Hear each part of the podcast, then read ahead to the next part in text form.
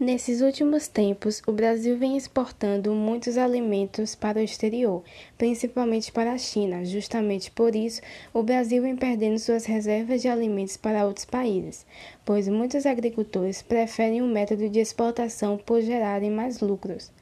Com o valor do dólar aumentando, a moeda vai perdendo valor e os produtos de fora começam a ficar mais caros, o que dificulta a importação de alimentos.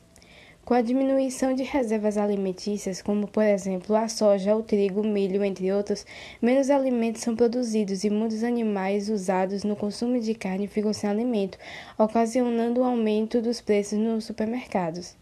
Também não podemos esquecer outro fator que contribui muito para essa alta.